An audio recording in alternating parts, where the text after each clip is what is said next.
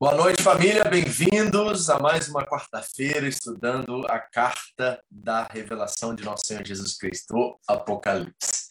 Sempre trago essa lembrança ao seu coração e mente de que nós não estamos falando sobre questões acerca do fim do mundo. Nós estamos aqui estudando uma carta que foi enviada para sete igrejas na Ásia Menor, trazendo esperança, coragem, desejando que essa igreja permaneça e persevere no meio de grande tribulação e perseguição. Então, esse é o nosso alvo, intuito de aprender, de realmente é, podermos, de alguma forma, sermos inspirados e, e, e, encorajados pelos nossos irmãos a vivermos de uma forma assim, sabe, extraordinária em nosso tempo, em nosso contexto, relevante, coerente. Hoje nós vamos falar muito sobre coerência. Coerência é fundamental e constante, gente. A constância para mim tem sido uma das coisas mais difíceis no pastoreio, de ensinar as pessoas a serem constantes em tempos bons, em tempos difíceis, em tempos de grandes vitórias e em tempos também de perdas, de lutos, de pandemia, como nós estamos vivendo agora. A constância na fé é realmente algo fundamental. E hoje nós estamos na nossa quinta igreja do Apocalipse. Estamos em Sardes. Já estudamos tantas coisas tremendas. Todos esses vídeos, se você não teve a chance de assistir, estão na página do YouTube, tá? Na minha página, Vitor Pinheiro, lá no, no YouTube, e você pode acompanhar as introduções, pode acompanhar né, a, a própria carta em, em, si, essas, essas cinco cartas, essa é a quinta hoje, né, das igrejas, e hoje nós vamos mergulhar numa das igrejas que realmente é um mau testemunho, vamos colocar assim, para sermos carinhosos com essa igreja. É uma das duas igrejas que somente recebeu condenação do Senhor Jesus. É Sardes e Laodiceia. E nós temos muito a aprender nessa noite, gente. É, é uma coisa assim extraordinária. É, que, que vai falar muito aos nossos corações. E eu espero que isso traga, além do encorajamento, além da esperança, que está tudo embutido né, no estudo dessa carta, mas traga um alerta. Porque acredito que em tempos como esse, de distanciamento, de precaução, de prudência, né? São adjetivos que nós usamos hoje muito e corretamente. Nós precisamos também entender e checar se as nossas prioridades estão nos seus devidos lugares, porque às vezes por causa da comodidade, né, de um certo medo, não temor, medo, nós temos deixado de lado aquilo que é importante para aquilo que é urgente e nós precisamos voltar. E Sardes vai nos ensinar a sermos uma igreja sincera diante de uma uma reflexão, sabe, correta de desnudar de fato diante da igreja, diante de nós, quem nós somos e aprendermos e dizer assim, olha, talvez nós estamos falhando, errando, nós não estamos tão compromissados com o Senhor como nós deveríamos. E é uma expectativa do coração de Deus que nós sejamos uma igreja em nosso tempo, uma igreja coerente, relevante, constante em nosso tempo. Então nós queremos aprender com Sardes e espero que você venha comigo nessa jornada. Vamos orar? Pai querido, em nome de Jesus, eu te agradeço, te peço que teu Espírito Santo nos conduza a toda a verdade, que as palavras da minha boca e as meditações do meu coração sejam aceitáveis a ti, meu Senhor, minha rocha, meu resgatador. Nós te amamos, Jesus. Nós amamos aquilo que é o resultado da cruz, a igreja. E nós queremos ser a igreja em nosso tempo de uma forma corajosa, linda, que dê orgulho ao Senhor, Pai, que agrade o teu coração. Ajude-nos em nome de Jesus. Amém. Amém? Bom, vou. É você que chegou agora, você perdeu o vídeo introdutório aqui e vocês que estavam aqui assistindo, vocês viram um pouquinho da Sardes atual, que na verdade são ruínas. Não existe mais uma igreja em Sardes, não existe nem a cidade de Sardes hoje, certo? Então vocês viram algumas das ruínas ali no, no vídeo introdutório. Depois, se você não assistiu, você pode voltar a assistir novamente. São cenas atuais da, do, da localidade onde se situava a cidade né, e a igreja de Sardes, ok? Vamos para o nosso esboço aqui, para nós começarmos nosso estudo e nosso pensamento. Como de costume, tá? Vou deixar as perguntas para o final. Se você deseja fazer, anote aí se você tem uma pergunta e no final nós vamos abrir para perguntas e respostas, comentários.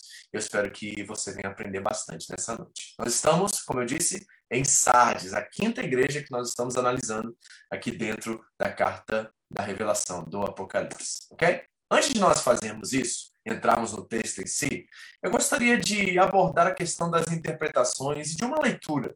Uma leitura que tem quatro partes, ao meu ver, assim. A primeira, ela é histórica, ela é literal. Nós estamos, de fato, vendo escritos que foram enviados para sete igrejas existentes, né, que existiram no primeiro século, ali na Ásia Menor. Então, a primeira interpretação que nós devemos fazer do texto, e a mais coerente, é de realmente lermos o texto pelo próprio texto em si. Não nos preocuparmos com interpretações, né, em tentarmos de alguma forma entender o significado, é saber que esses textos foram escritos para igrejas que viviam e existiam durante aquela época. A segunda, e aí fala mais de uma interpretação, de uma aplicação, que é olhar para esse texto e olhar para essas cartas como também um ato de refletir sobre, primeiramente, nós como indivíduos. Nós somos parte de um corpo. Em 1 Coríntios 12, Paulo faz a analogia do corpo de Cristo. E quando nós estamos falando sobre as igrejas, nós não estamos falando sobre estruturas, prédios, edifícios. Nada disso, nós estamos falando sobre pessoas.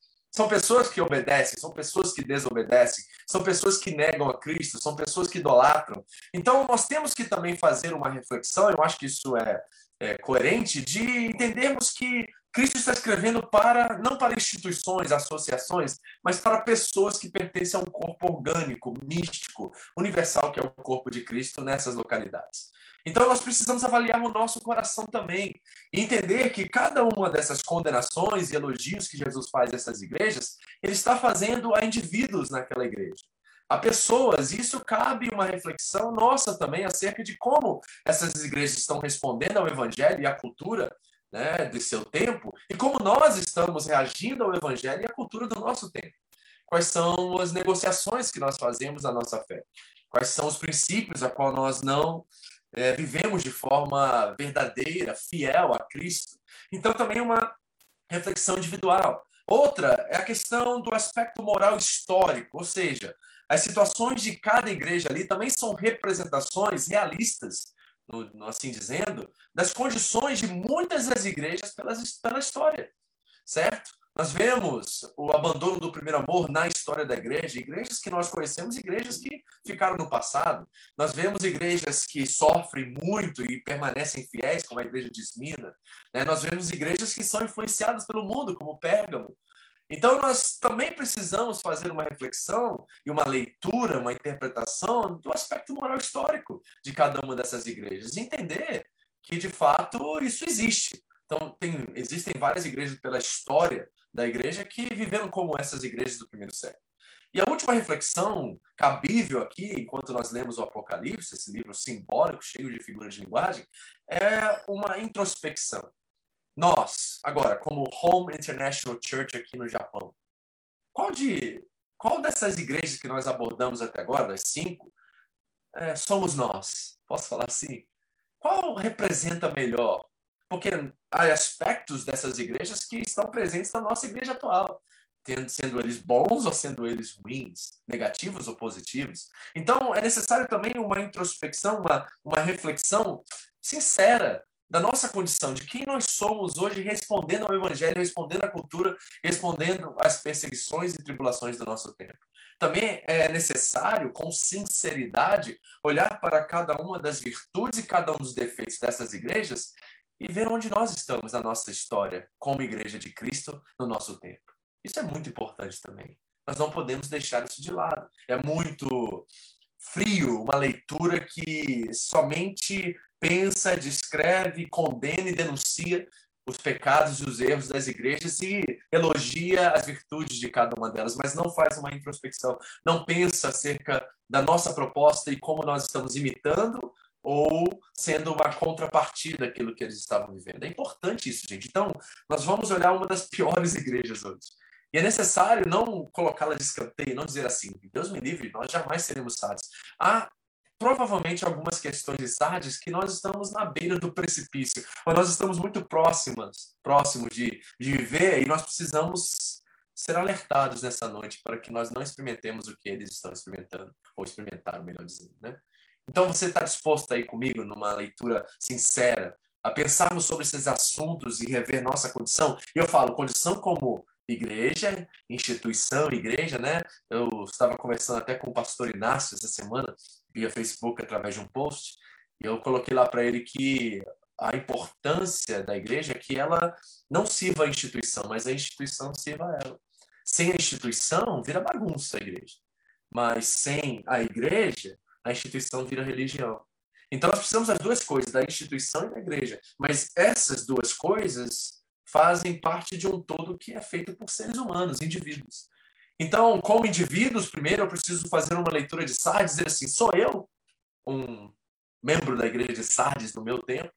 Como instituição, como igreja local, somos parecidos com Sardes ou com as outras igrejas? E como nós precisamos nos arrepender, voltar atrás, e refazer o nosso caminho? Isso é muito importante.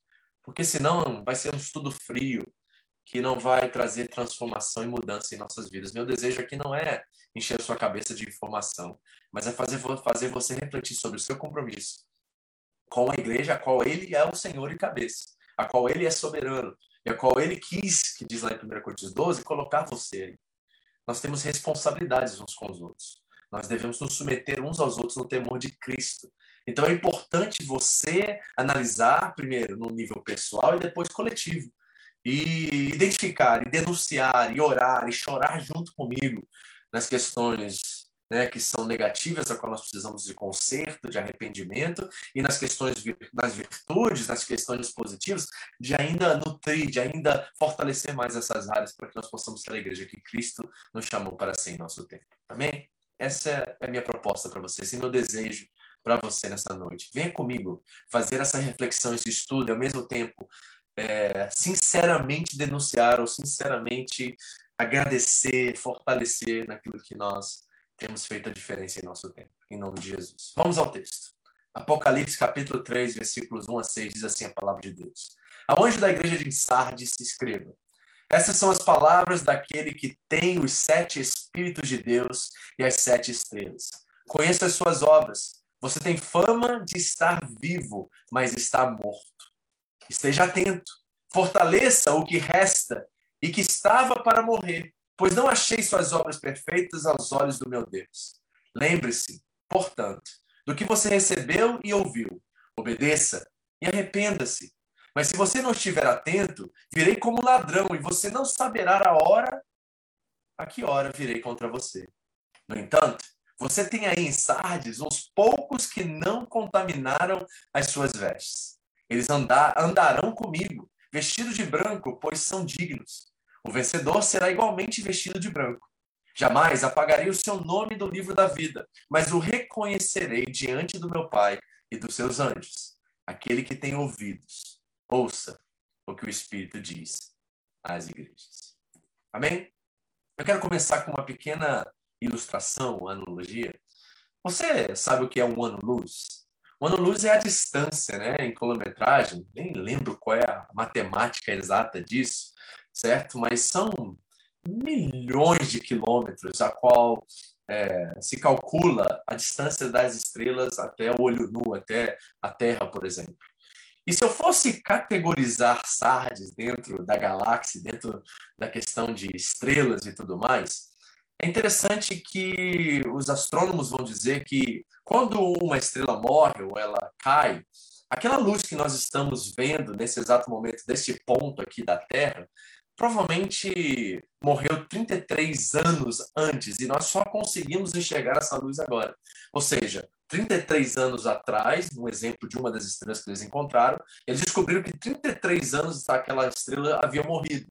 Mas a, a luz dela ainda refletia 33 anos depois na Terra e nós conseguiríamos ver a sua luz. Ou seja, embora ela estivesse morta no tempo atual, a luz dela ainda brilhava por um certo tempo, até chegar até nós essa luz. Sardes é mais ou menos assim, é uma estrela cadente, é uma estrela que já morreu, mas ainda resta um pequeno floco, uma luz, a qual alguns conseguem enxergar de uma certa distância. Guarde isso no seu coração, essa ilustração, porque nós vamos rever ela durante o nosso estudo. Sardes é uma dessas igrejas, a qual está morta, você leu no texto aí, mas ainda reflete uma pequena luz de algum ponto e nós podemos enxergar. E por isso, ainda existe uma pequena esperança para essa igreja de Sardes.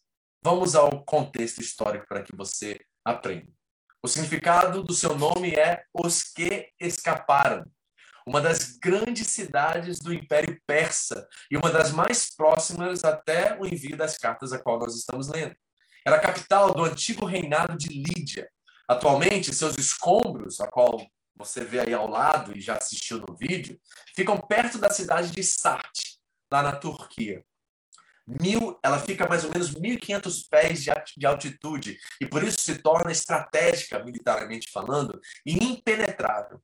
O primeiro lugar onde os estudiosos e historiadores dizem que ouro e prata foram derretidos para formarem moedas. E era a sede do grande império de Croécios, um rei próspero no sexto século antes de Cristo. Foi conquistada em 549 pelo Império Persa, ao comando de Ciro, o Grande, e também em 195 a.C. pela Grécia, ao comando de Antíoco III, o Grande. No ano 17, na era cristã, na, a, a, na era de Cristo, Sardes sofreu um grande terremoto e foi totalmente destruída.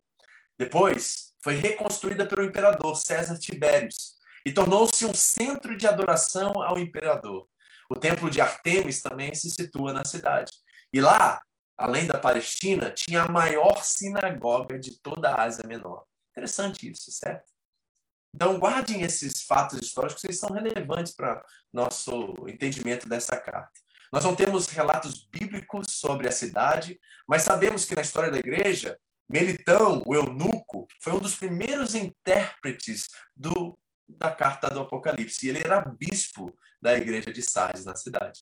Você vê ali em cima as moedas do tempo do Império de Lídia e também o ouro, né, que era e quando você é, que era né, é, comercializado na cidade ali. É interessante, eu vi uma foto dessas moedas e elas cabiam dentro de um polegar, dentro de um dedo, de tão pequenininho que eram essas moedas de troca que existiam entre os comerciantes. Mas ali você vê um pouquinho desses artefatos, né, aí que da história. As ruínas de Sardes estão presentes aí. E aqui embaixo, super interessante, você vê um ginásio a qual faziam competições, né, como as Olimpíadas e tudo mais, nus, certo? Eles tinham um, um certo é, prazer pela, pela nudez, né, pela, pelo corpo humano. Isso é do, durante o, a, o Império Romano e também era um banho a qual né, as pessoas iam como onsen aqui no Japão na nossa época, certo? Aí você vê já na época dos romanos esse ginásio e esse banho é, comunitário ali na cidade de Sardes. Aqui no mapa você enxerga muito bem, estamos ali na Turquia, né? Eu já mostrei cada um dos detalhes dessas cidades, dessas igrejas ali, bem pertinho ali, mais ou menos 30 né, a 60, ó, 40 a 80 quilômetros das outras cidades, né? Elas estão uma distante da outra, mais ou menos nessa distância,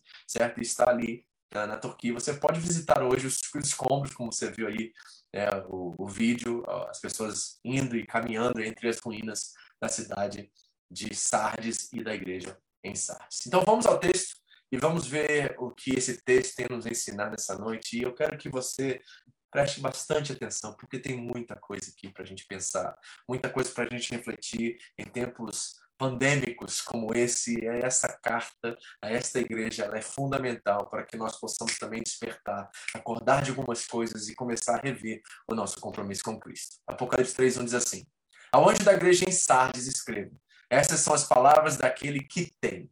As palavras daquele que tem. E aqui nós vemos novamente que Jesus é o Senhor sobre a igreja. Ele continua soberano sobre ela, ele continua é, conhecendo e sabendo tudo o que acontece nas igrejas. Ele tem os sete Espíritos de Deus e as sete estrelas em suas mãos. Ele é o Senhor. O nosso papel como membros desse corpo e dessa igreja, qual ele conquistou pelo seu sangue na cruz do Calvário, é obedecer, porque ela pertence a Cristo. O que essas palavras transmitem para aqueles que receberam os Sardes é que o dono da igreja não é o pastor que está ali local recebendo a carta, mas é o próprio Senhor. E ele está atento a tudo que está acontecendo naquela igreja a palavra que ele tem os sete espíritos, né, que melhor traduzido seria sétulo, espíritos. É muito interessante porque esse número sete é o número da plenitude e fala sobre a plenitude do Espírito Santo. Reparem em Isaías capítulo 11, versículos 1 e 2, como que o Espírito ele é descrito pelo profeta. Diz assim, ó, do tronco da linhagem de Jessé brotará um renovo. Ele está falando de Davi de Davi a Cristo. Sim, um novo ramo de, de suas raízes dará frutos. E olha, repare as características desse espírito sétulo aqui, né? O espírito do Senhor estará sobre ele. Primeiro, o espírito do Senhor. O espírito de sabedoria e discernimento. Dois, três. O espírito do conselho e poder. Quatro, cinco. E o espírito de conhecimento e de temor do Senhor. Seis e sete. É exatamente isso que está sendo revelado a nós que é o Espírito e a plenitude do Espírito Santo dentro dessas virtudes e características que ele contém. E na Bíblia nós vemos eles escritos como os sete Espíritos de Deus, mas aqui ele está falando do Espírito do Senhor, que tem essas virtudes. E as sete estrelas nós já deciframos isso, que são os sete pastores, ou líderes, ou anjos da igreja, certo? Já vi e já falei a você que provavelmente a minha interpretação disso hoje é que realmente ele estava entregando essas cartas a líderes é, contextuais, atuais, atuando na igreja atual, porque não seria muito útil ou prático enviar igrejas para anjos. Jesus está na dimensão onde os anjos habitam. Então, se Jesus teria que enviar uma carta ou conversar com os anjos, ele faria isso diretamente. Então, fica muito mais prático, assim falando, entender que esses anjos a qual a igreja recebe, o anjo da igreja, é o pastor, é o líder ali que está recebendo essa igreja nesse momento né, em que Jesus escreve, revelando a sua vontade a essas igrejas. Okay? Versículo 1 ainda. Conheço as suas obras. Você tem fama de estar vivo, mas está morto. Primeira coisa, Jesus está de olho em tudo que nós fazemos. Ele está de olho em Sardes, em Pérgamo, Tiatira, em Éfeso e Eslinda. E está de olho também na Roma, está de olho também na sua igreja. E aqui nós vemos a fama que existia em Sardes. A fama de Sardes é de uma igreja viva. Mas o diagnóstico do médico dos médicos, que ela, embora dizia estar viva, ativa, ocupada, era uma igreja que já estava morta. É como aquela, igreja, aquela estrela que eu disse a vocês, que já morreu 33 anos atrás, mas nós conseguimos ainda ver hoje a luz, uma pequeno reflexo, uma pequena luz dela.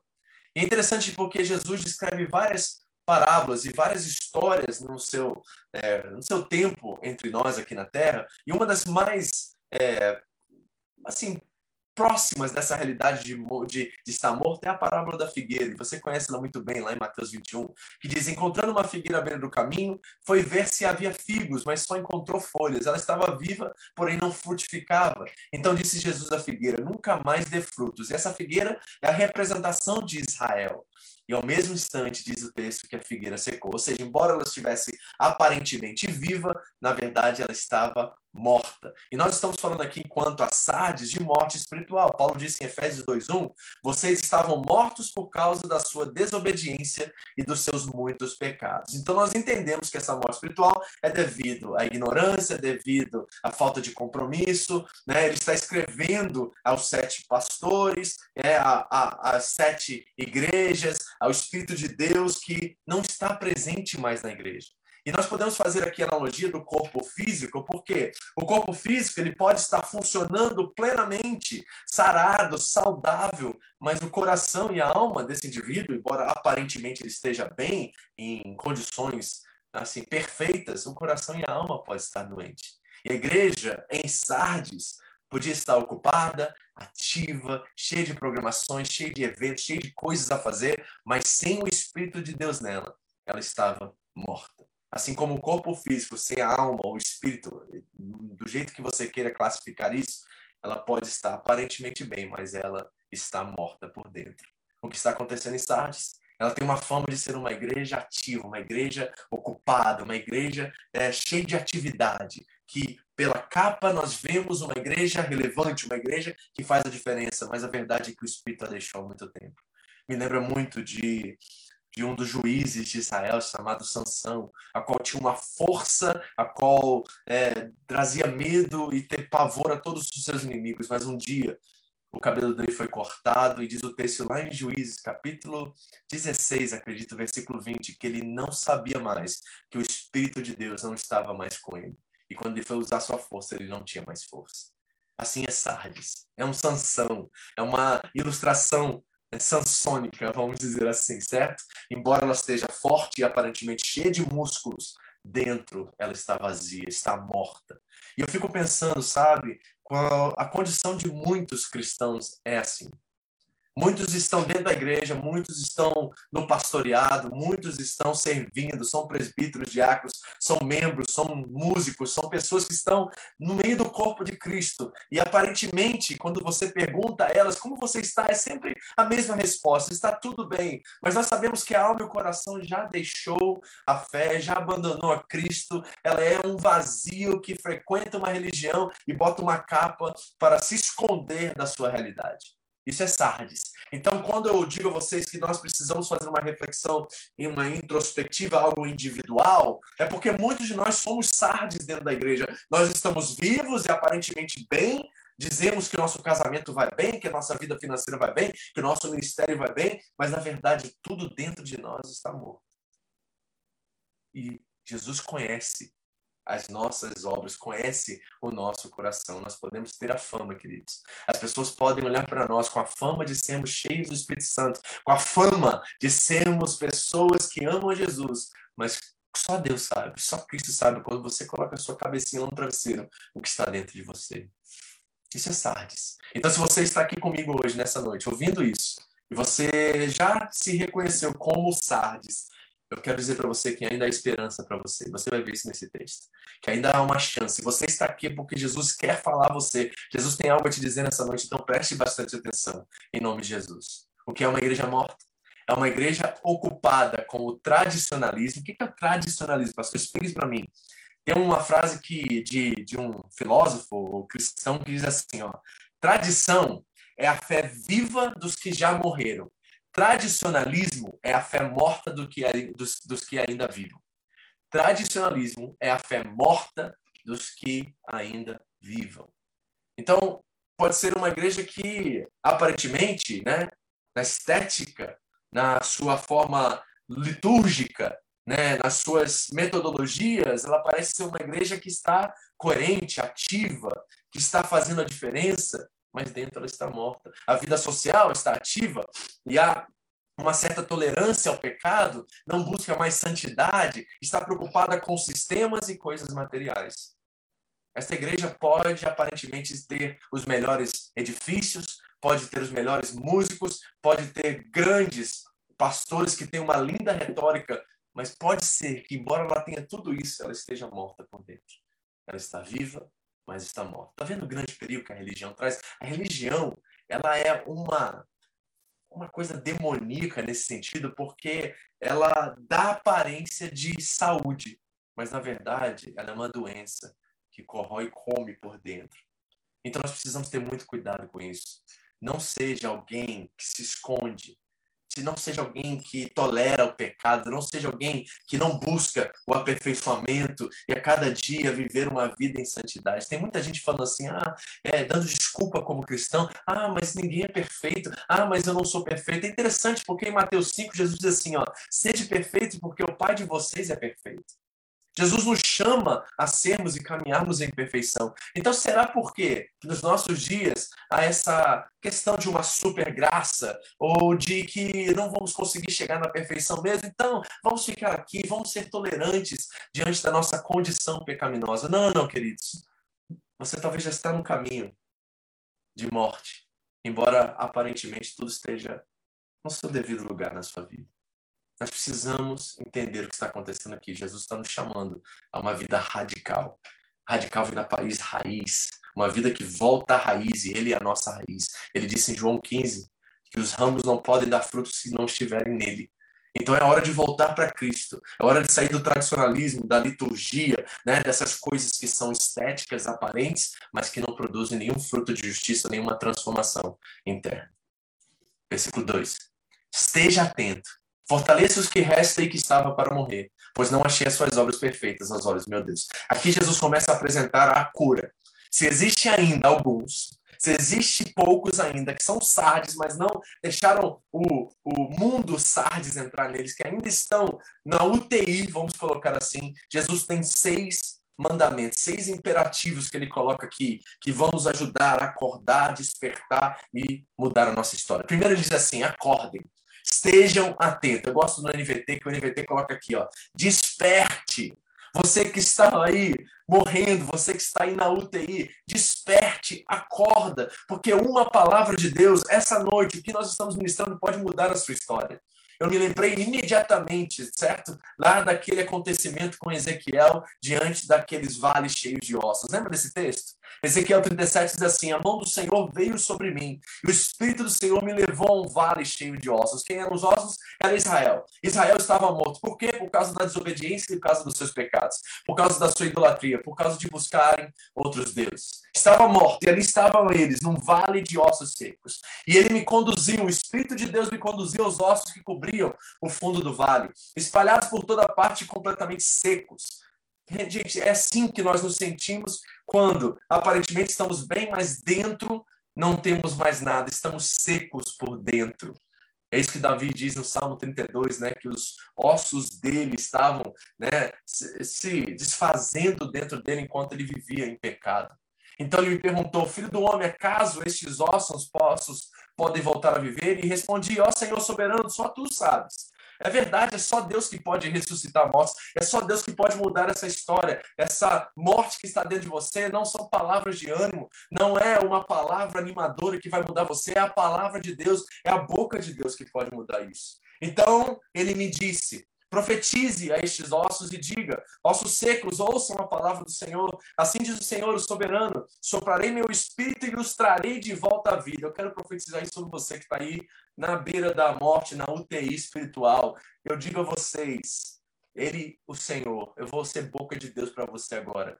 Ele diz assim: soprarei do meu espírito novamente sobre você e trarei de volta a vida. Eu creio isso, eu profetizo sobre a sua vida, você que está aí na beira do precipício, você que está na UTI. Porei carne e músculo em vocês e o cobrirei de pele. Darei fôlego a vocês e voltarão à vida. Que você volte à vida, meu irmão. Então saberão que eu sou Senhor. Isso é para a glória de Deus, não é para a igreja, não é para que a igreja se multiplique e cresça, isso é para a glória de Deus. Então, a primeira palavra que Jesus dá, o imperativo, que é o mandamento que ele diz a Sardes, aos poucos que ali restavam, que ainda permaneciam como aquele floco de luz daquela estrela morta, ele diz: acorda, desperte, ainda dá tempo, ainda dá para voltar à vida. Segunda coisa que ele diz: fortalecem o que resta. O que está faltando aí mesmo? Aquilo que, sabe, sobreviveu. O que, que é? É uma leitura bíblica que você faz todos os dias, ainda que ainda é uma disciplina, que embora religiosa, ainda vive, ainda está aí presente na sua caminhada, nas suas disciplinas da graça, da espiritualidade. O que, que é uma oração que você faz antes de dormir? Tem um pouquinho ainda. Jesus transformou cinco peixes e pães, né? Cinco pães e dois peixes em um alimento para, uma multidão toda. Não foi isso? Não foi isso que ele fez? Então, se tem um pouquinho ainda, Jesus pode fazer com esse pouquinho muita coisa. Então, ainda resta um pouco aí. O que, que falta da sua espiritualidade que é sincera, que é honesto, que é autêntico? Tem um pouquinho ainda? Em Sardes tinha um pouquinho ainda lá, então ele diz: fortaleça esse pouquinho que falta. Faltam poucos, faltam pessoas aí ainda, alguns, muito pequena quantia que ainda é fiel a mim que ainda crê, embora ver só morte a seu redor. Eles estão literalmente num cemitério espiritual, mas eles continuam ainda respirando. Por aparelho, mas estão respirando. Fortalecem o que resta. Então, muda. É, é a oração que você faz todo de manhã? Aumente um pouquinho a carga. Que tal você acrescentar mais uma leitura bíblica? Que tal você acrescentar um amigo, um irmão espiritual para orar por você durante o dia? Fortalece ainda isso que resta, aumente um pouquinho o grau, levanta um pouquinho a chama desse fogo. Terceiro, volte ao padrão. Ele diz: Olha, esteja atento, fortaleça o que resta que estava para morrer, pois não achei as suas obras perfeitas aos olhos de Deus. Jesus espera a perfeição das nossas obras.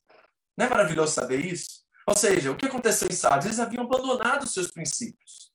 Sabe aquelas coisas, você que está na fé há tantos anos, que você fazia sem questionar, que você fazia porque você aprendeu com seus pais, com seus avós, e você praticou, praticou, até você ter uma decepção, e aí dentro dessa decepção você abandonou esses princípios, que você vivia e colhia por muitos anos a graça de Deus, o favor do Deus misericordioso sobre a sua vida, e do nada, devido a uma frustração ou um problema, você abandonou completamente esses princípios, e está dizendo assim, ó, volte ao padrão, as suas obras não estão de acordo com o padrão que eu estabeleci. E o que, que ele está falando? Ele está falando de coerência espiritual. Ou seja, aquilo que eles criam não estava alinhado com aquilo que eles viviam e praticavam. Novamente, é um tema recorrente no Novo Testamento, né? Lá em Tiago nós já vimos que ele disse que se nós não vivemos o que cremos, nós estamos enganando a nós mesmos. Então, o chamado, Jesus está chamando a gente de volta, dizendo assim: não dá tempo. Você está na UTI, está na máquina, está para morrer, só falta o médico dar o diagnóstico final. Ainda dá tempo. Acorde fortalece o que resta. Volte ao padrão 4 e diz assim: olha, lembre-se do que ouviu e que acreditou no princípio. Quarto, lembre-se. A fé cristã, meus irmãos, é um constante exercício de memória. Isso tanto para Israel quanto para nós. Olha na história de Israel. Deuteronômio 6 diz assim, ó, é o Shema de Israel, né? É a grande frase que define o que é um israelita. Ouça, ó Israel, o Senhor nosso Deus, o Senhor é o único. Ame o Senhor de, de seu Deus de todo o seu coração, de toda a sua alma, de toda a sua força. Aí ele diz assim, ó, guarde sempre no coração as palavras que hoje lhe dou, repita-as com frequência aos seus filhos, converse a respeito delas quando estiver em casa e quando estiver caminhando, quando se deitar, quando se levantar, amarre-as nas mãos e prendas a testa como lembrança. Escreva-as nos batentes das portas da sua casa em seus portões. O que, que ele está dizendo aqui? Lembre-se. Lembre-se de onde Deus te tirou. Lembre-se das promessas dele para sua vida. Lembre-se daquilo que o texto diz a seu respeito. Faça memórias diárias diante de Deus. Ao acordar, lembre-se da fidelidade de Cristo. Lembre-se do amor de Deus, a qual nada pode separar você. Todos os dias nós temos que fazer um exercício de lembrança. Em Éfeso, Jesus disse assim: lembre-se de onde caiu e metanoia. Arrependa-se, volte para trás, volte a fazer as, as, as obras que você fazia no início. O que, que Jesus está dizendo? Lembre-se de onde ele te tirou. Lembre-se quem você era antes de Cristo e quem você está se tornando agora. Talvez você desanimou, talvez você se decepcionou, talvez você se frustrou, talvez você esteja literalmente agora, como eu disse, não UTI, mas dá tempo ainda. Lembre-se de onde ele te tirou, lembre-se como era a sua vida, o velho homem, a, a velha vida. Lembre-se de onde ele te tirou e volte. Em Éfeso, ele disse: arrependa-se. Em Sardes, ele diz assim: ó, lembre-se do que você ouviu e do, do que acreditou no princípio. Muitos vivem de tabela a fé dos avós, dos pais, sabe? Está na hora de você se tornar responsável e olhar como inspiração ao legado dessas nuvens de testemunhas que deixaram para você a fé. E talvez você vacilou, talvez você pecou, talvez você fez uma bola feio, mas você sabe muito bem que se você não morreu ainda e não resistiu o Espírito Santo e não blasfemou contra ele nesse sentido até agora, é porque Deus ainda tem chance, ainda tem um propósito sobre a sua vida e só basta lembrar onde você está e onde você está. Sabe, meus queridos, a gente tem que lembrar disso todo dia. Eu tenho que acordar de manhã e dizer assim, Senhor, Independente do que aconteceu ontem, independente do que vai acontecer hoje, independente do que vai acontecer amanhã, eu sei quem eu sou e eu sei em quem eu tenho crido. E quando está muito bem resolvido meu coração, as tribulações vêm, as perseguições, as lutas, as dúvidas aparecem. Mas quando elas aparecem, eu declaro que o amor de Deus, ele é por mim incomparável e que nada pode me separar desse amor. Eu sou filho, a minha identidade está guardada em Cristo Jesus e ele já me deu herança, o penhor, pelo, teu espírito, pelo seu espírito. Eu tenho que dizer isso na minha mente todos os dias, porque todos os dias algo dentro de mim está pedindo que eu me esqueça. Jesus está dizendo a Sardes e a minha você, lembrem-se, lembrem-se do que você ouviu e no que acreditou. Muitos de nós hoje precisamos fazer esse exercício, voltar lá atrás lembrar de onde ele te tirou. Quinto, ele diz assim: agarre-se a isso com firmeza. Ouvir sem praticar é fútil, meu irmão, é vazio de importância. Ou seja, não só lembre-se, um ato de mentalizar, de lembrar e imaginar, mas também agora volta para a prática, para aquilo que é se apegar, é ação aqui que está acontecendo. O que, que ele está revelando? Que não adianta mentalizar, ter somente na cabeça e não experimentar, e não vivenciar, e não evidenciar isso na sua vida. Olha o que diz lá em Romanos 10. Na verdade, diz: a mensagem está bem perto, está em seus lábios e em seu coração. Ótimo, é o primeiro projeto, ouvir e lembrar, certo? É ouvir e acreditar. Esse é o primeiro passo. Aí diz assim, ó, e essa mensagem é a mesma que anunciamos a respeito da fé. Se você declarar com a sua boca o lembrar e o crer, e crer em seu coração que Deus o ressuscitou dentre os mortos, será salvo. Pois é crendo de coração que você é declarado justo, e é declarando com a boca que você é salvo. Uma coisa está conectada com a outra. É crer, ouvir e viver, e praticar. Porque ouvir sem praticar é vazio de importância. Nós lemos, eu já mencionei Tiago 1, não se limitem, porém, a ouvir a palavra, ponham em prática. Do contrário, só enganarão a si mesmos. Pois, se ouvirem a palavra e não praticarem, serão como alguém que olha no espelho, vê a si mesmo, mas assim se afasta e esquece como era a sua aparência. Irmão, isso é o maior dos enganos. Vivemos de forma religiosa e nos esquecemos do que Cristo conquistou por nós e como temos a promessa de vida abundância nesta vida. Que vida abundância é, abundante é essa, pastor? É a realização, é o entendimento, é a minha identidade muito bem realizada, sabe? Resolvida de quem eu sou como filho de Deus e irmão de Cristo Jesus. Isso é abundância. Quando eu não preciso da aprovação de ninguém, quando eu sei quem eu sou em Cristo Jesus e eu estou plenamente resolvido nisso, e sei o Pai que eu tenho que cuida de mim em todos os aspectos. Quando está bem resolvido, eu não me preocupo com o dinheiro que vai chegar amanhã e nem com a conta que tem que se pagar. Por quê? Porque eu sei que Ele me prometeu suprir todas as minhas necessidades. Ele prometeu que o de comer, beber e vestir seria garantido, buscar em primeiro lugar o reino de Deus e todas estas coisas serão acrescentadas. Comer, beber e vestir. Mateus 6, 25 a 33.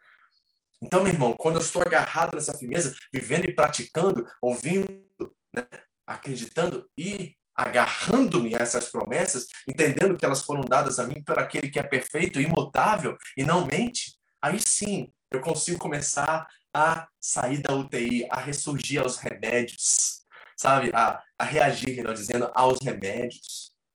É um, uma, é um remédio que está entrando na nossa veia aqui quando eu falo com você e dizendo, tá morto, eu vou começar a ressuscitar, vou botar vida nesses ossos, vou botar pele neles de novo.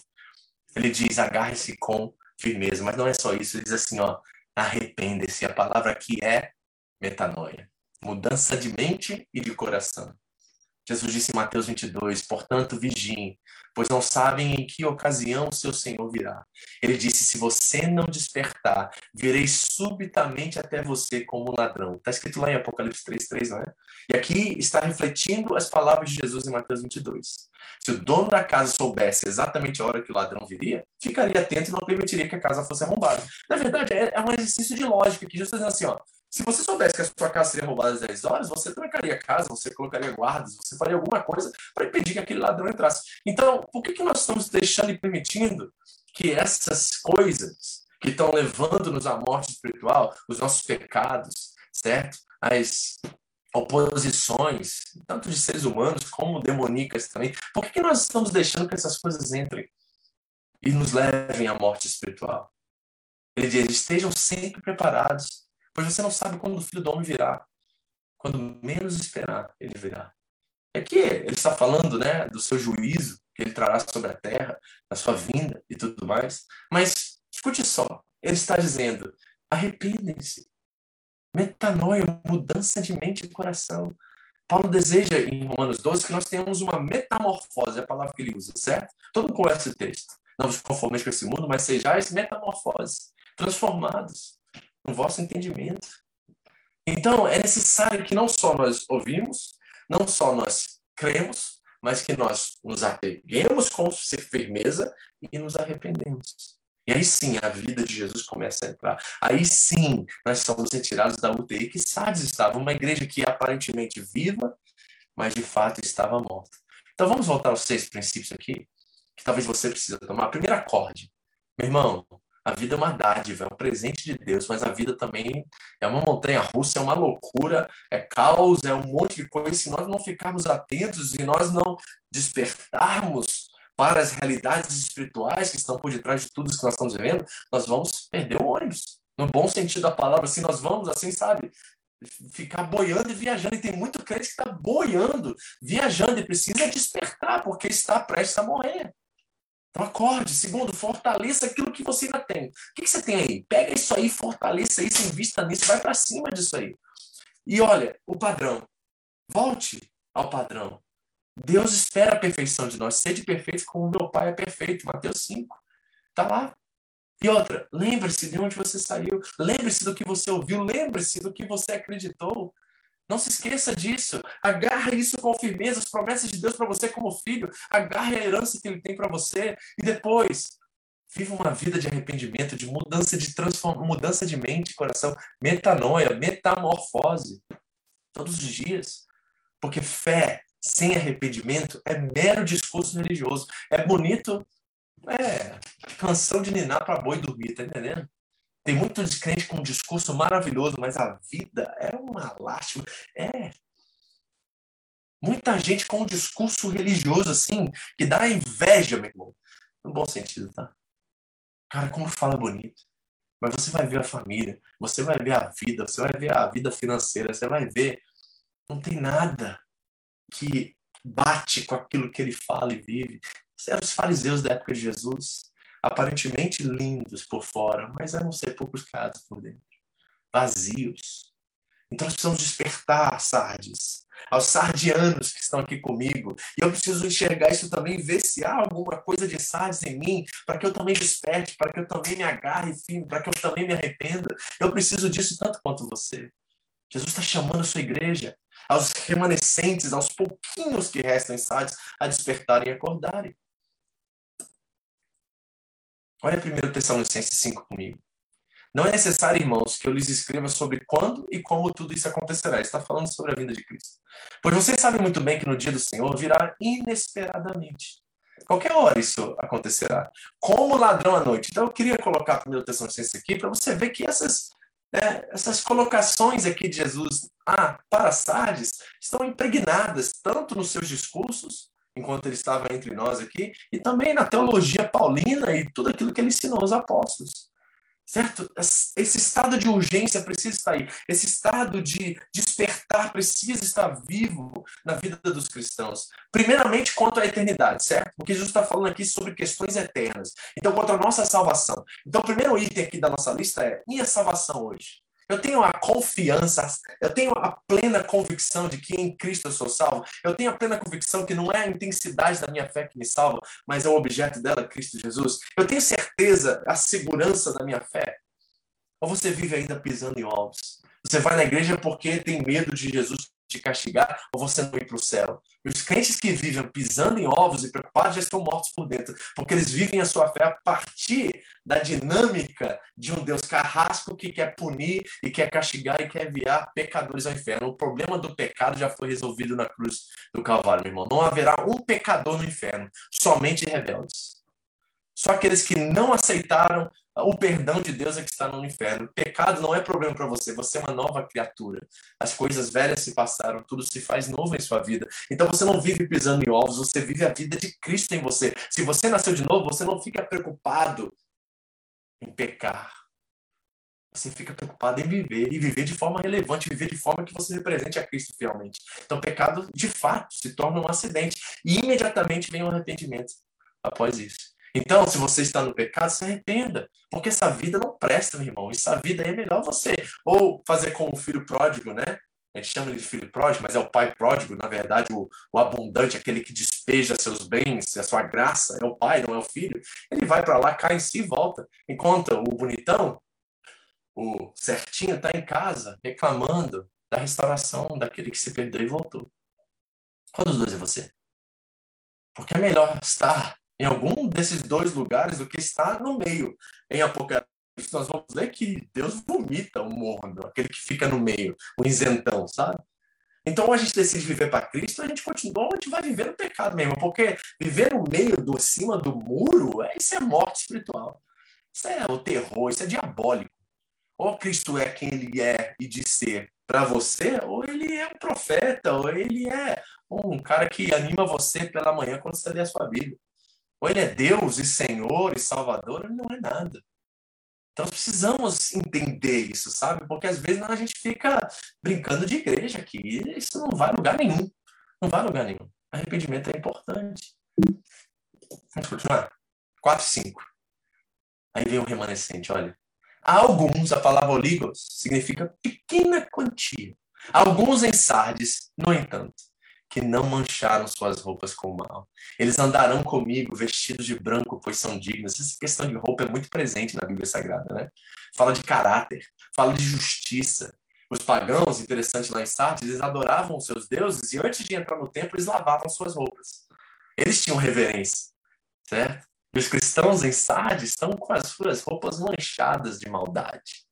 Olha o que diz lá em Isaías 64, 6. Estamos todos impuros por causa do nosso pecado. É uma confissão coletiva de Isaías acerca do povo de Israel. Quando mostramos nossos atos de justiça, não passam de trapos imundos. Como as folhas das árvores, murchamos e caímos, e nossos pecados nos levam embora como vento. Trapos imundos é eufemismo para o que nós consideramos, consideraríamos mods nos nossos dias hoje. Ele está falando daquilo que a mulher usava como um pano para limpar né, o sangue da sua menstruação. Isso que ele diz que são os nossos atos de justiça diante de Deus. Hum. Quando Abel, perdão, quando Adão e Eva caem, e eles vão se cobrir com folhas de árvores, de plantas, Deus mata o animal e cobre eles com as suas próprias roupas. Fala de justiça, fala de caráter. No banquete que nós já apresentamos aqui, Jesus disse que havia um que não havia, não estava vestido com as roupas corretas para aquela festa. Ele está falando da sua justiça, das roupas a qual ele nos entrega e que comprou e conquistou com seu sangue. Então, quando nós estamos falando de roupa, nós estamos falando de caráter. Eles usam as roupas de um caráter repreensível. Apocalipse 19 diz assim, ó, alegremos-nos, exultemos, a ele demos glória, pois chegou a hora do casamento do cordeiro, a sua noiva já se preparou. E como é que vem a noiva? Ela recebeu um vestido do linho mais fino, puro e branco, porque o linho fino representa os atos justos do povo santo. Olha o que representa essas roupas: justiça, atos justos. E o que está acontecendo em Sardes? Alguns ali, um remanescente. Sempre tem sete mil que não dobraram seus joelhos diante de Baal, né? Em todas as igrejas tem esses aí, graças a Deus. Eu espero que você seja um desses comigo, porque eu quero ser um dos remanescentes. E assim, tem alguns que não mancharam suas roupas. Eles andarão comigo. Ah, gente, como é lindo imaginar na eternidade, no dia após o juízo, estar com Cristo vestido com roupas brancas e caminhando com Ele. Eu sei que a linguagem é metafórica aqui, mas nós podemos exercer um pouquinho da nossa imaginação. Que lindo será ver aquele povo vestido de branco e no sentido aqui limpo, lavados pelo sangue do Cordeiro e andando eternamente com Ele. Isso é dignidade. O vitorioso será vestido de branco jamais apagarei o seu nome do livro da vida e eu o confirmarei. É Jesus que nos confirma, não são os nossos atos, não é a nossa justiça, não são as nossas obras, é Cristo que nos confirma diante do Pai e dos seus anjos que ele me pertence. Nós somos de Cristo e ninguém pode tirar-nos da mão dele. Se você está em Cristo, ele é seu e você é dele. Eu sou do meu amado, meu amado é meu e você pertence a ele. Ninguém pode tirar você das mãos dele. Pastor, você está falando aqui da perseverança dos santos, que é a, a, doutrina da graça. Pode ser, você pode usar o que você quiser como terminologia é, teológica para isso. Eu sei que se Jesus me salvou, eu estou salvo. Isso eu tenho a plena convicção e certeza disso. Se não foi a igreja, se não foi o papo do meu amigo, se não foi a empolgação ou a simpatia com a igreja e com as coisas que a igreja faz, se foi Cristo que me salvou, eu estou salvo e a Ele eu pertenço e ninguém pode me roubar das suas mãos. Essa é a certeza que ele dá àqueles em Sardes, alguns, um pouquinho que sobrou ali, que não haviam manchado as suas roupas com o mal. É lindo isso. É maravilhoso. E termina dizendo: quem tem ouvidos para ouvir, ouça o que o Espírito diz às igrejas. Quem tem ouvidos? Aos mortos. Alô? Estou falando com você aí, tá? Você que sabe que você está maravilhoso por fora. Todo mundo acha você o cara a cara, o casal, a família. Mas você sabe que lá dentro, aos mortos, Jesus diz hoje: vigiem e arrependem-se. Aos que dormem, lembrem-se e arrependem-se. Aos fiéis, aos remanescentes, fortaleçam-se e agarrem firmes na verdade. Em nome de Jesus. Em nome de Jesus. Quero dar o diagnóstico final de Sardes para você.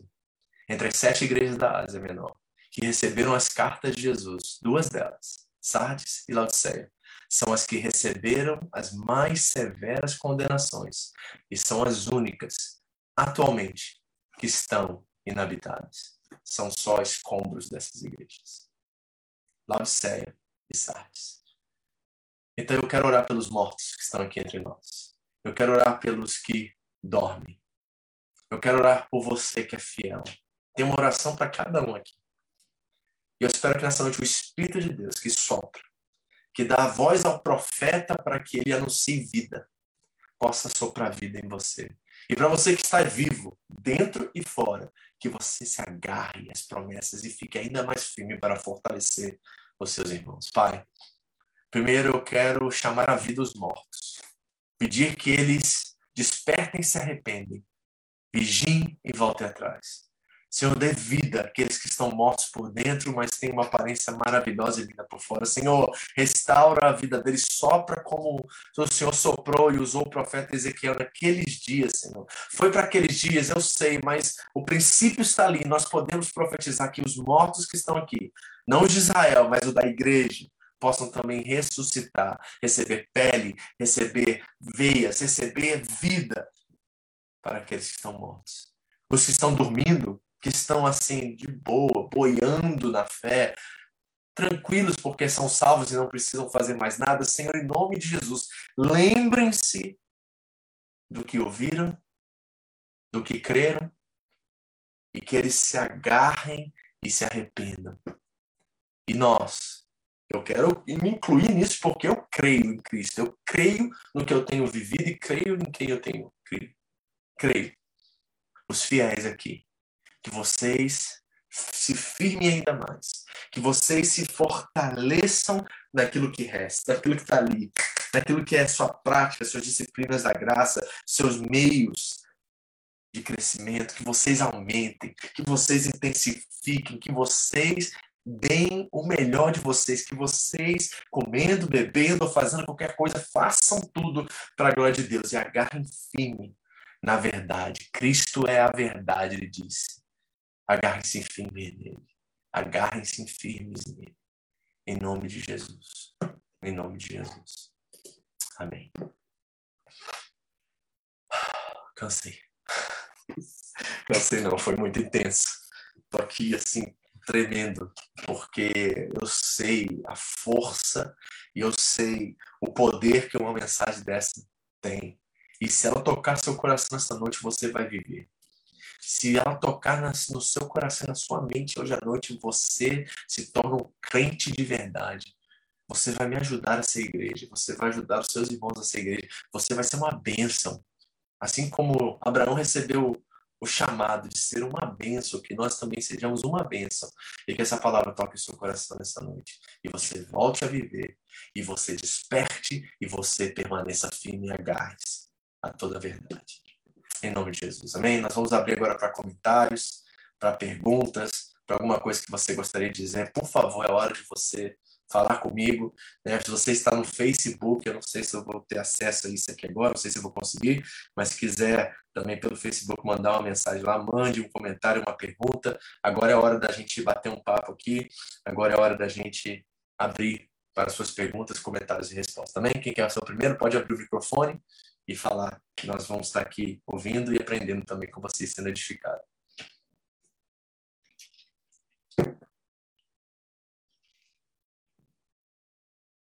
Alguém? Sempre tem que esperar o primeiro, vai. Aí, Thali, Thali sempre abre. Vai lá, Thali. É, não, o que mais me, me, me chamou a atenção é que, é, por mais errado, tudo que esteja errado, tipo, numa igreja, é, se a gente permanecer em Deus e se a gente permanecer é, focado nele, mesmo que tipo todos a nossa volta sejam corrompidos, ainda há esperança da gente ter a salvação e se e, e ser diferente, né? Daí eu acho tão importante, eu sei que a igreja é unidade, mas é juntos, né? Cada membro e tudo, mas a importância de cada um, da individualidade de cada um, buscar em Deus e na Bíblia, na palavra, é, a verdade mesmo, a palavra e, e tentar é, praticar a palavra de, de, acordo com o seu entendimento. Que, na aí, verdade. As funções dos dons espirituais, Thalita, tá aí. O que nós estamos conversando no domingo é exatamente isso: é para edificação, exortação e consolação do corpo. Os dons espirituais são diaconias, a qual Deus nos deu como instrumentos para que isso não aconteça. Então, não há desculpa, né? Na verdade, aí, aí eu consigo entender que, por exemplo, é igual às vezes as pessoas falam, ai, né, é, é, claro que um católico pode ser salvo porque ele está na fé e, e, e, de acordo com o coração dele. Eu acho que cada um, cada, cada religião tem o Senhor, o Senhor, claro que tem que é, o, ter só um Deus e, e ser o nosso Deus. Mas eu acho assim, cada um tem, Deus sabe o coração de cada um e o porquê que, eles, é, que a gente está é, buscando Ele, para quem a gente está orando e como que a gente quer conhecer. Claro que Ele conhece também as nossas limitações, as nossas falhas, né? E, mas eu acho assim que como que a, é, é, mesmo a gente olhando assim, falando, nossa, que igreja ruim, né? É, mas em todos os aspectos, mas mesmo assim há uma esperança mesmo. Não é tipo assim, todo mundo que está nessa igreja vai vai para o inferno, por exemplo, né? Que o povo fala. tipo, só, só quem tem uma certa placa que vai para o céu e tal. Tem gente que fala isso, né? E aí você vê que é pura ignorância, né? E é falta de estudar a Bíblia também. Sim, mas é a importância de, da submissão aos outros no temor de Cristo, porque se não haver esse relacionamento, não vai ter os recursos e os instrumentos que Deus nos deu para que nós possamos ajudar uns aos outros na nossa caminhada espiritual. Então, a importância da igreja, o que eu tenho, é, sabe, retido de maior valor durante essas cinco semanas aqui nas cinco das sete igrejas é a importância da igreja em si e o valor que ela tem para Jesus ao ponto dele é, investir um tempo de escrever essas igrejas chamando eles ao arrependimento e voltar e isso revela o carinho, o cuidado, o amor que ele tem por essas comunidades, por essas pessoas e a importância da igreja tem na nossa vida espiritual, porque a fé cristã ela não pode jamais ser solitária. Não existe cristão solitário. Isso é um, um oxímoro, isso é uma contradição de termos. Então, a importância e o valor da nossa comunhão, da nossa vida comunitária, de nós nos submetermos a outros, de nós temos pessoas em nossa vida, amigos espirituais de verdade, que fazem toda a diferença nas nossas vidas, porque eles têm os instrumentos que Deus deu à igreja para que possamos evitar todos esses horrores que nós estamos vendo nessas igrejas. Sim, faz toda a diferença isso, ter alguém conversar, alguém para esclarecer dúvidas, para alguém orar junto com você. Às vezes é, é só escutar mesmo e orar com você que já, já resolve tudo. Não precisa nem Nós somos seres humanos, nós não estamos falando de deuses aqui, nós estamos falando de seres humanos limitados, pecadores como nós. Mas que juntos, dando as mãos, às vezes sem ter respostas, nós vamos orar e sofrer juntos se for preciso, mas nós vamos estar juntos. Então, por isso que a maior estratégia do diabo é tornar a igreja descartável nos nossos dias, é tornar a igreja é uma coisa assim. É uma das maiores estratégias que ele diz, porque ele tira das mãos dos discípulos de Jesus Cristo, dos crentes, os recursos que a igreja fornece, os recursos, os instrumentos que Deus dá para o fortalecimento, para a permanência da igreja. E hoje ela se tornou uma coisa assim que a gente faz quando cabe na nossa agenda, quando dá. Então nós perdemos, sabe? A única coisa que realmente Deus nos deu para que nós possamos permanecer. Nós estamos negociando, descartando isso como se fosse uma experiência, sabe? Sei lá. Totalmente equivocada essa, essa percepção. E a igreja é muito importante aqui. Né? Amém. Adriana, pode falar, querido. É, dentro disso que você falou, é, eu vejo assim, essa, essa palavra de hoje, ela é muito relevante para tudo aquilo que nós estamos vivendo e tudo aquilo que a gente está estudando, né? E você falou das pessoas, né? Elas estarem descartando a igreja. Na realidade, elas estão assim tendo em mente que a igreja é dispensável, né? É, viver um serviço, uma... Adriana. Isso que é pior. Eles, eles acham que a igreja é um serviço. Se a igreja não está servindo, ela não serve. Isso.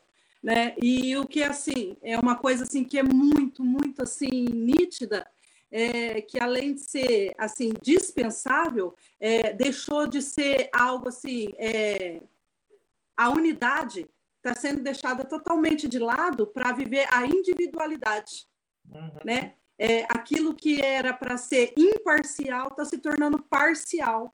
E isso uhum. é um perigo muito grande no, no meio da igreja, porque isso só causa distanciamento, né? Uhum. Cada um assim, vou procurar o que é melhor para mim, né? Uhum. Quando a nossa visão teria que ser o contrário. Né? Eu, agora você falando, eu lembrei da, da passagem que a gente leu hoje, né? Que Jesus fala para o homem rico. É, o que, que por que, que a Thalie falou aí tudo aí, né? É, e Jesus fez isso com eles por quê? Por amor, né? Jesus falou aquilo para o homem rico o quê? Jesus o amou, por isso Jesus falou. Né? Uhum. Então eu creio que se isso hoje chega até nós, é porque Cristo nos ama. E ele não quer que a gente viva aquilo que eles viveram, né? Que a gente possa enxergar o que eles não enxergaram, né? É interessante que aqueles que fazem uma leitura ou interpretação das sete igrejas do Apocalipse, né? Como narrativas históricas de momentos e condições da igreja por toda a história, eles dizem que a igreja de Laodiceia é a igreja dos nossos tempos atuais, é a igreja que está ali antes do tempo da volta de Cristo. E é interessante que a igreja de Laodiceia, assim como Sardes, foram as únicas que receberam condenações. E Laodiceia, em sua condenação, é porque ela é rica, embora aos olhos de Deus ela seja pobre. Ela é uma igreja abastecida, uma igreja que não precisa de Deus, ela é autossuficiente. E exatamente, se você for fazer essa leitura, ela é muito, é, assim, própria certo? Eu não acredito que isso que João está dizendo. Ele está escrevendo para as igrejas diante das suas situações, na sua época e tudo mais. Mas não há como não extrair um princípio espiritual aí de uma igreja que está suficiente, abastecida, que não sofre, que não enfrenta perseguição, que pode. É, nós estamos falando do nosso contexto. Abrir prédio, abrir é, negócio, pode pregar o evangelho sem nenhuma perseguição, uma igreja que está é rica porque está no país de primeiro mundo, é uma igreja que simplesmente considerou a sua reunião, a sua comunhão algo descartável, algo secundário, algo que se não serve a ela, não serve. Colocou Esse... valor naquilo que é perecível, né? Exatamente, né? Ou deu, melhor dizendo, deu preço àquilo que não tem valor, entendeu? Hum. Então, esse é o grande perigo. Nós precisamos ter discernimento de espírito, porque esse é o espírito secular, é o espírito dos nossos tempos. E nós precisamos. Olha, tudo hoje é descartável, gente. Você pega um telefone aqui, amanhã tem um outro modelo, você descarta esse. Sem problema algum. Casamentos, tudo descartável. Tudo da nossa cultura e do nosso tempo é descartável. E a igreja está entrando e está sendo influenciada dessa forma, a ponto de se tornar também algo secundário e descartável. Quando os nossos antepassados Faltar culto para eles era um pecado assim absurdo ao qual ponto que eles nem eles, eles iam confessar seus pecados com seus líderes por causa de uma falta de culto. As pessoas nem, nem mandam um recado para os seus líderes espirituais avisando que aconteceu alguma coisa, não vão poder ir. Né? Hoje nem isso tem, nem prestação de conta nesse aspecto tem. Então, a igreja se tornou uma coisa que é secundária. E aí acontece, o Jesus vem como ladrão. Na hora que nós menos esperávamos, ele vem para julgar a igreja. Não é só a questão da segunda vinda, é questão de juízo. E aí ele vem porque o juízo começa pela casa de Deus, ele começa a disciplinar a igreja, a igreja começa a se tornar, e achando que está sendo perseguida pelo mundo, mas é o próprio Deus que está julgando, porque ela virou as costas para ele. Então é uma coisa muito séria que nós estamos enfrentando nossos dias. E nós precisamos. Nós, eu estou falando aqui para os fiéis, esse remanescente. Não adianta falar para os mortos e para os que estão dormindo. Esses aí acham que está tudo bem. Não, é o que eu posso fazer hoje, é o que está à minha disposição hoje. Olha a linguagem. É o que eu posso fazer hoje, né? Ah, se eu posso ir, eu vou. Se eu não posso ir, eu não vou. Essa é a linguagem dos, que, dos mortos e dos que dormem. Não é mais uma prioridade. Não é mais uma prioridade. Então, os fiéis, aqueles que entendem como prioridade, a esse Jesus está falando aquilo. Ei, tem alguns ali que não mancharam suas vestes com mal. Tem alguns ali que caminham comigo com vestes brancas. Ao vitorioso eu darei roupas brancas. É a esses que Jesus está chamando, os fiéis. Então não adianta a gente ficar reclamando também e ficar lamentando por aqueles que não têm compromisso com a igreja. Como está o nosso compromisso com ela? Como nós estamos honrando o Senhor dela? através das nossas atitudes, nosso compromisso. E não estou falando da instituição, estou falando da nossa responsabilidade como corpo de Cristo, com a família, com os irmãos, com as pessoas que ali estão presentes. A instituição, a instituição gente, é uma benção, a gente precisa dela. Senão a gente bagunça tudo. Mas eu estou falando da igreja, certo? Não pôde ir no culto domingo, fiquei doente, aconteceu uma coisa. Com quem você se relacionou durante aquela semana, se preocupou, né? Com quem? Com quem que você tem contato que você pode fortalecer? Quem você pode revelar que Cristo quer que essa pessoa agarre-se com firmeza? É isso. É muito mais do que nós estamos pensando. A gente acha que bater o cartão no domingo é suficiente. Isso não é ser igreja. É muito além disso. É um corpo a qual eu pertenço. Então, se eu não, como braço, como pé, como como orelha, eu não fui, eu estou fora do corpo. Então, eu preciso me reencaixar no corpo. E como é que eu faço isso? Pertencendo. Como é que eu pertenço? Me tendo comunhão com aqueles que são parte desse corpo. Tá faltando isso, igreja. Tá faltando, certo? Então nós precisamos despertar. Nós precisamos nos apegar com firmeza. Nós precisamos fazer tudo aquilo que são seis imperativos que Jesus deixou ali. Tem muito de sardes em nós, é isso que eu quero dizer. Alô? Tem muito de sardes em nós. É fácil denunciar sardes, é fácil olhar para sardes e dizer, nossa, que igreja. É fácil, mas tem muito de sardes em nós e nós precisamos nos arrepender. Fala, Edu. Então, pastor, eu só ia falar só que uma, uma, frase que você tem dito desde o início do estudo aí, que se encaixa bem para esse resumo final aí, eu acho, né? Que tu sempre está dizendo aí que as cartas foram escritas a respeito deles, só que para a gente hoje, né? Uhum. Então, assim, eu acho que eu acho muito fácil, cara, eu me julgar fiel, entendeu? Uhum eu acho muito fácil assim, eu me julgar fiel. Ah, não, realmente, isso serve para fulano, porque ele não tá fazendo tal coisa, ciclano, porque não é desse jeito. É, porque eu mesmo, eu me reconheço na minha vida um monte de falhas. E eu Sim. sei que se todo mundo for sincero, todo mundo vai reconhecer alguma coisa. Uhum. Entende? Então, se é escrito pra, é, a respeito deles pra gente hoje, eu acho que de uma maneira prática, é, acho que a gente pegar todo mundo na, na sua particularidade, fazer uma autoanálise e tentar arrumar seus caminhos isso. e que ainda dá tempo, entendeu? A martelo ainda não bateu, não, meu. Vamos arrumar aí e é isso. Sabe o que é, Edu? As pessoas acham que é, que é ser fiel a Deus é ausência de sentimento. Não é, cara.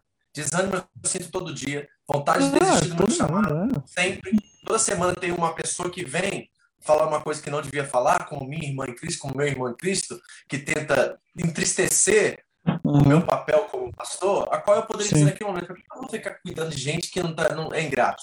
Para que, que, eu vou ficar fazendo isso que eu faço e, e abrindo mão de tantas coisas? Todo Sim. dia esse sentimento vem, mas eu não vivo pelo que eu sinto, eu vivo pelo aquilo que eu creio. Sim. Eu sei quem é Cristo, eu sei o quem, quem eu tenho crido, eu sei o que ele pode fazer. Uma então vez... eu vivo por causa do fiel, não por causa dos infiéis, entendeu? Sim, sim, sim. Acho que todo, todo pastor passa isso, né, pastor? É o, o, uma vez eu passei uma situação assim, eu lembro que a, um, um, um líder assim deu um, um pastor deu um baita mal testemunho na minha frente assim, Aí depois ele veio para falar, falar comigo num tom assim, olha, você me perdoa pelo mal que eu falei, imagina, a gente tá, tá, todos nós temos falhas tal. Não, porque isso poderia, de repente, acabar com a tua fé. Eu falei, o que, que você falou aí? Quem você acha que você é, meu? Você acha que a minha fé tá baseada em você, meu? Você pode esquartejar uma dúzia de gente na minha frente, meu querido. Não tô nem aí pra você, não, meu brother. Eu tô, caminhando aqui com Cristo, tô olhando para ele.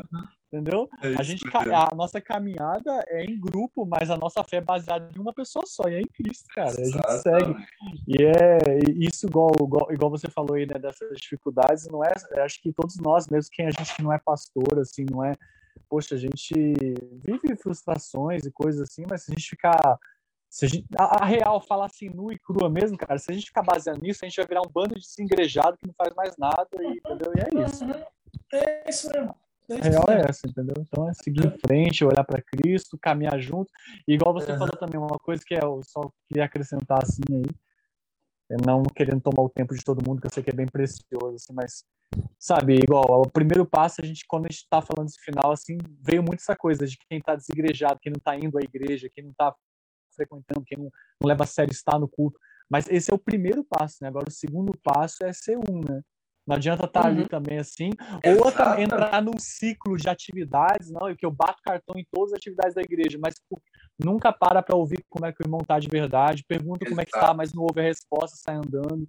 Né? Então, é, é, é, ser de verdade, né? não é, é só... Isso é, exatamente. O texto diz ali para gente, eles pertencem a mim, eu pertenço a eles.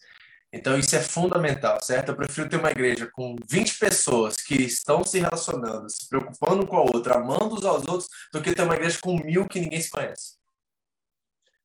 Eu, eu já pertenci a uma igreja de. É, quando estava dividido domingo, dava 1.200, 1.300 pessoas assim.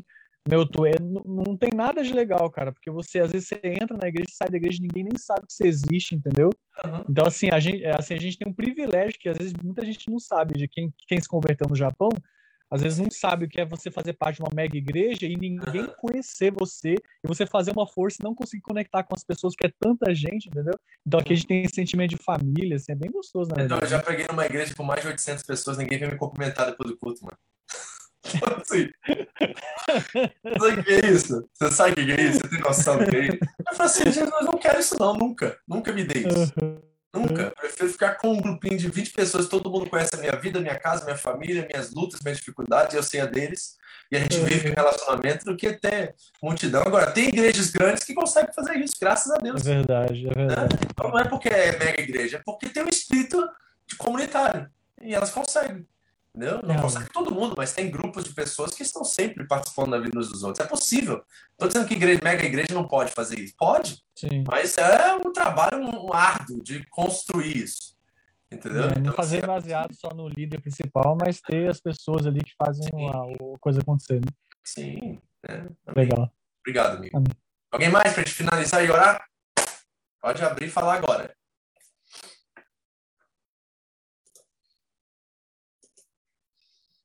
Então, amém. Vamos orar. Pai, muito obrigado por essa noite.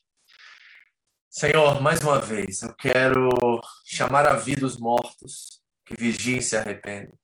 Eu quero acordar os que dormem para que eles possam lembrar-se de onde eles saíram, de onde eles vieram, de quem eles eram. Senhor, em nome de Jesus, temos aqui nos ouvindo, irão nos ouvir depois, líderes, pessoas que já fizeram coisas lindas, preciosas para o Senhor dentro da igreja, que já serviram muito, que já abençoaram muito, que já foram exemplos e referência para tantos, Deus. E hoje, pela decepção, pelo desânimo, simplesmente abandonaram o chamado, abandonaram, fugiram, correram da responsabilidade. Senhor, eu quero chamar esses que estão, desper... estão dormindo, Deus. Desperte-os, desperte-os, Deus, porque o Senhor está vindo, o Senhor virá com ladrão e como a parábola dos talentos nos ensina, o Senhor irá prestar conta daquilo que eles receberam. Então, por favor, acorde, desperte eles. E oro pelos fiéis, que eles agarrem-se às promessas, que eles agarrem-se com firmeza, que eles, Senhor, continuem fortes, fortalecendo também aos outros, uns aos outros e àqueles que estão fracos. Obrigado por nos dar tantas pessoas aqui nesta igreja que são parte dessa categoria, desse grupo aí, Deus, que fortalecem os outros, que não pensem mais em si mesmos, mas vivem por aqueles que por eles morreu e ressuscitou. O Senhor disse para nós lá na carta aos Coríntios que se Cristo morreu e ressuscitou, então nós não podemos mais viver para nós mesmos, mas vivemos por aqueles que por nós morremos e por nós ressuscitou. Que assim seja aqui na Home, Deus, e que assim seja em todas as outras igrejas que, que participam desse estudo conosco. Todos os outros indivíduos, Deus, que se identificaram como sardianos nessa noite. Que eles acordem, que eles vivam e que eles permaneçam. Em nome de Jesus. Amém. Amém, família? Deus abençoe vocês. Obrigado por estar aqui conosco mais uma vez. E semana que vem nós vamos para Filadélfia. Filadélfia, né? Que é uma cidade atual, mas não é lá nos Estados Unidos, tá? É lá na Turquia também. Nós vamos para lá descobrir o que, que Filadélfia tem nos ensinar. Peço, quero pedir um favor, compartilhem no Facebook esse esse estudo, tá? Mande para os seus amigos, mande para aqueles que estão mortos ou dormindo. Quem sabe Deus possa usar a minha vida e abençoar eles em nome de Jesus. Uma boa noite a todos, muito obrigado e até semana que vem, se Deus assim permitir. Amém.